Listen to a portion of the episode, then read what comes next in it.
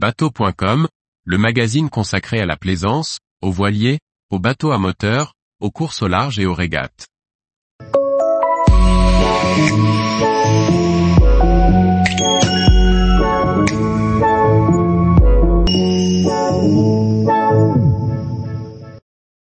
Amel Cup Med, plongé dans le rendez-vous des propriétaires de voiliers Amel.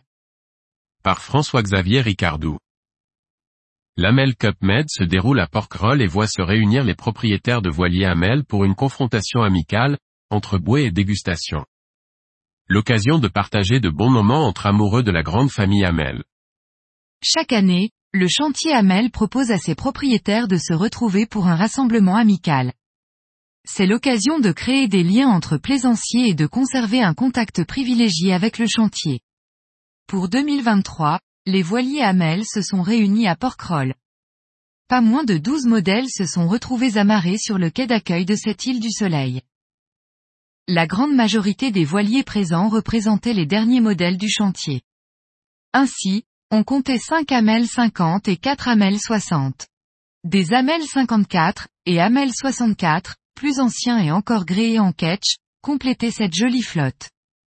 Sur les tableaux arrière flottent des drapeaux de nombreuses nationalités, allemands, américains, anglais et aussi français.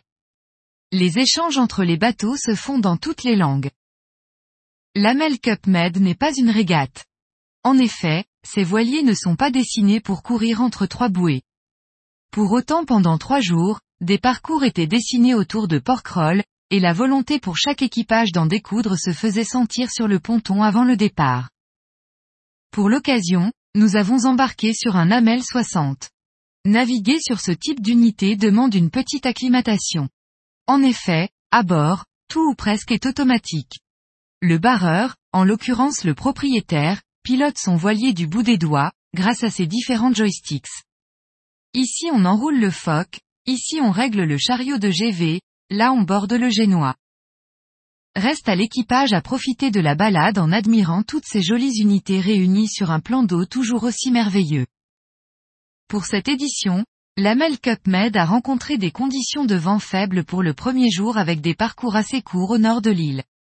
Heureusement, le samedi, jour du traditionnel tour de l'île, le vent a répondu présent et le tour a pu s'effectuer d'est en ouest, en passant par le sud de l'île.